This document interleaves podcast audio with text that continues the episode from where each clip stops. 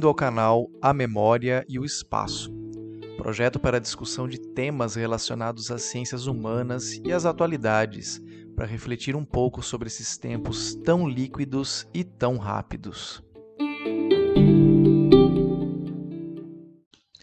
As aglomerações em parques, cinemas, teatros, escolas, trens e fábricas foram proibidas nos Estados Unidos enquanto no Brasil caixões são empilhados à espera de sepultamento. Esses fatos ocorreram e foram noticiados há mais de 100 anos, como resultado de uma enorme pandemia viral conhecida como gripe espanhola. E as coincidências entre essa pandemia e a atual pandemia de Covid-19 são perturbadoramente grandes, mesmo com um intervalo temporal de mais de um século. Que eu não admito, de jeito nenhum, é que o doutor Leão se transforme num herói. Eu não vou dar essa vitória de mão beijada para o inimigo. Se há vaga de herói nessa terra, essa vaga é minha. A vitória política tem que ser nossa, da minha administração, do nosso partido. E não do inimigo, do homem que está do outro lado, do lado da oposição. A gente vai interceptar as vacinas, sim. Mas a população não vai ficar sem ser vacinada. Porque nós vamos ter vacina de sobra no nosso posto. Esse áudio pertence a Odorico Paraguaçu, prefeito da cidade de Sucupira na novela O Bem Amado, exibida pela Rede Globo nos anos de 1970. A atualidade do discurso de Odorico encontra similaridade com o proferido por Jair Bolsonaro, ao defender apenas a vacina produzida pela Universidade de Oxford, em parceria com a empresa AstraZeneca, em detrimento da vacina que vem sendo desenvolvida pela empresa chinesa Sinovac, e com o Instituto Butantan. Esses últimos, a China por questões ideológicas e o governo paulista por questões eleitorais, já são tratados como inimigos públicos do atual presidente e cuja eficácia é questionada. Pessoal, se fala muito sobre a vacina da, da Covid-19. É, nós entramos naquele consórcio lá de, de Oxford. Pelo que tudo indica, vai dar certo e 100 milhões de unidades chegarão para nós. Não é daquele outro país, não, tá ok, pessoal? É, da, é de Oxford aí, tá? Pode. Quem não contraiu o vírus até lá, eu não preciso tomar, já tô safo.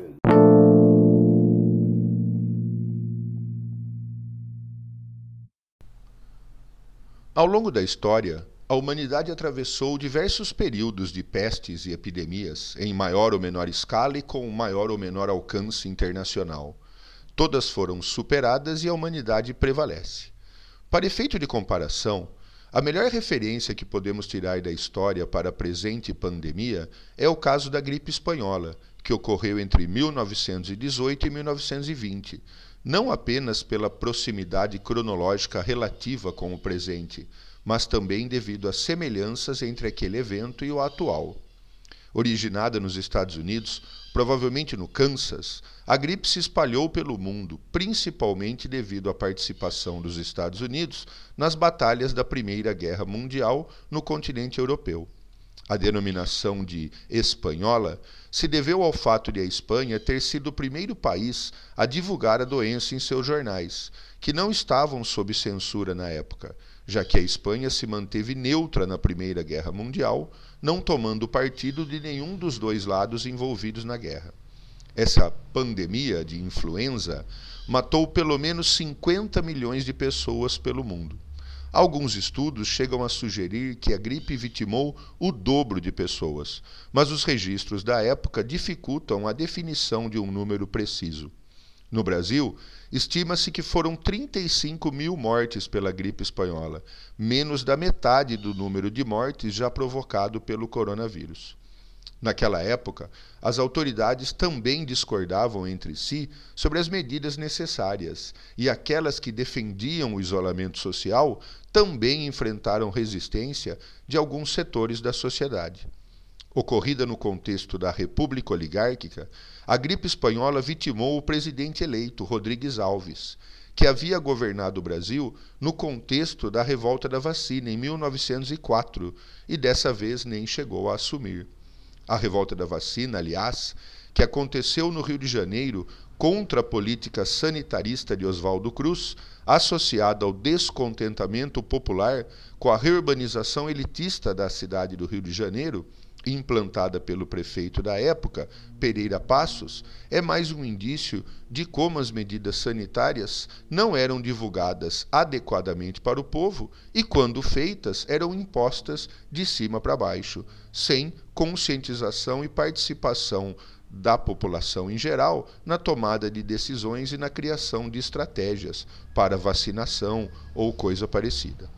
Voltando à gripe espanhola, na época, o uso do quinino era defendido por algumas autoridades como forma de combater a doença, sem comprovação científica suficiente sobre a eficácia da substância, semelhante ao que acontece hoje com a cloroquina. Além disso, assim como hoje, o risco de colapso do sistema de saúde era o principal argumento dos defensores do isolamento social, enquanto a crise econômica que isso podia gerar servia de, argumento para os que eram contrários às medidas. Outra semelhança se dá no campo das fake news, já que teorias da conspiração difundidas à época, ainda que sem o reforço das mídias sociais, que não existiam, responsabilizavam, por exemplo, a Alemanha pela gripe, de forma semelhante ao que acontece hoje em relação a supostos ganhos políticos e econômicos da China com a epidemia, conforme difundem algumas teorias conspiratórias. Vale ressaltar que na época da gripe espanhola não existiam mecanismos internacionais que pudessem organizar uma reação conjunta da comunidade internacional de nações. Hoje, esses mecanismos existem, com destaque para a Organização Mundial de Saúde, mas vivem uma crise de credibilidade devido à reação de alguns setores e grupos políticos contra suas determinações. Enfim, ao compararmos os dois contextos, o da gripe espanhola e o da Covid-19, percebemos claramente que algumas experiências e atitudes se repetem, principalmente os erros.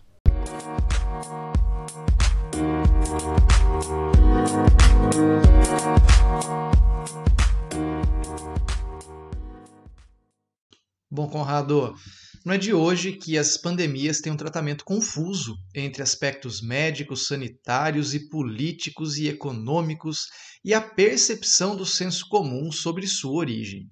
Se compararmos outras grandes pandemias separadas por séculos, a peste negra, por exemplo, foi um castigo de Deus para punir a humanidade, e a Covid-19 foi uma praga criada pela China para dominar o mundo. Covid-19 e, como você disse, a gripe espanhola, mesmo separadas por 100 anos e por uma nova revolução científica, lembremos que nesses 100 anos tivemos descobertas fantásticas que vão desde os antibióticos, a bomba atômica, o satélite, a fita VHS, o computador, o smartphone e o WhatsApp. Não sabe o que é a fita VHS? Procura no Google, que também é outro fruto desse período. Não evoluímos tanto assim no trato entre as duas pandemias.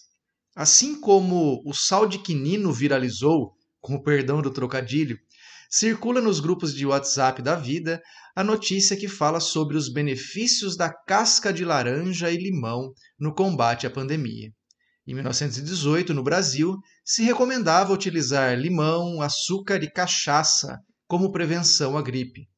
Qualquer semelhança com a caipirinha não é mera coincidência.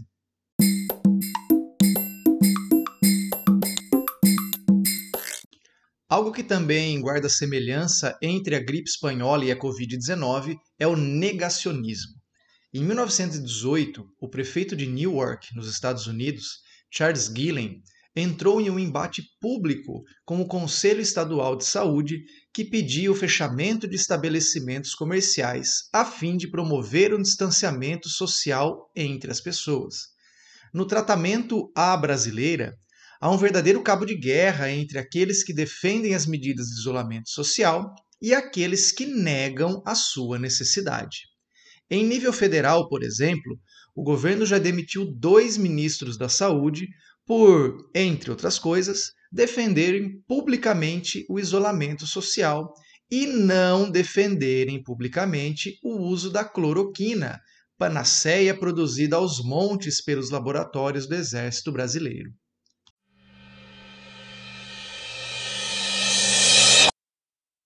A gripe espanhola teve como motor de disseminação os soldados que voltavam para casa após a Primeira Guerra Mundial.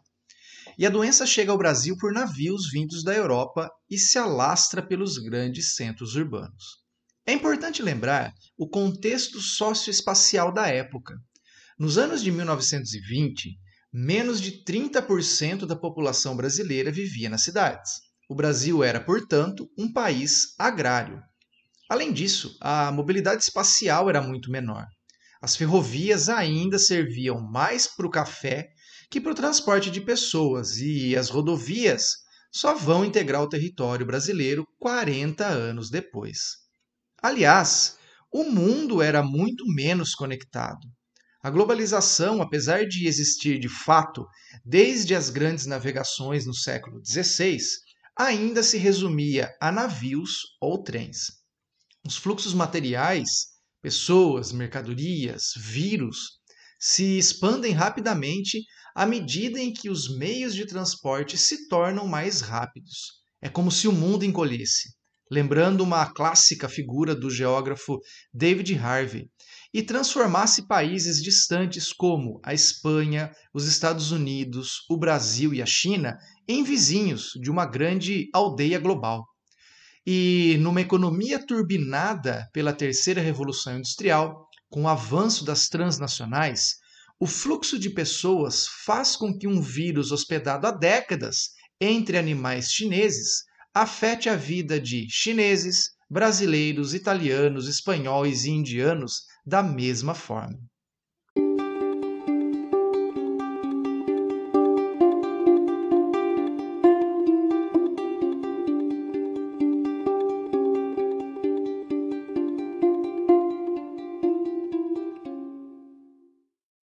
Se observarmos a pandemia sobre o aspecto econômico, conseguimos entender o estrago causado muito em função do modelo econômico atual, onde o setor terciário, formado por comércio, transportes, turismo, educação, prestação de serviços em geral, é o que mais emprega.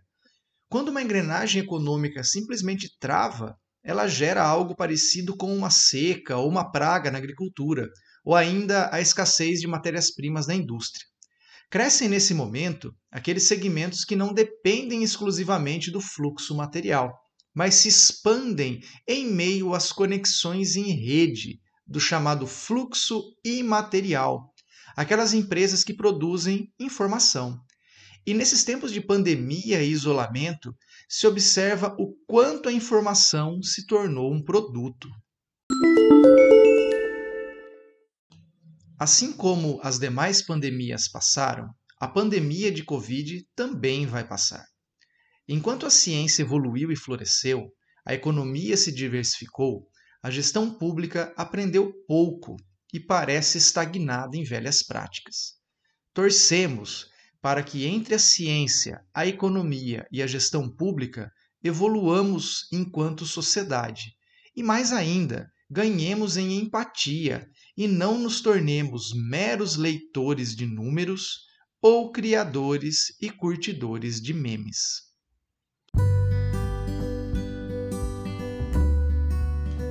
E esse foi mais um episódio do canal A Memória e o Espaço, idealizado e produzido pelos professores Conrado Ferrante Bichara e Éder Paulo Spati Júnior. Obrigado pela audiência e até a próxima.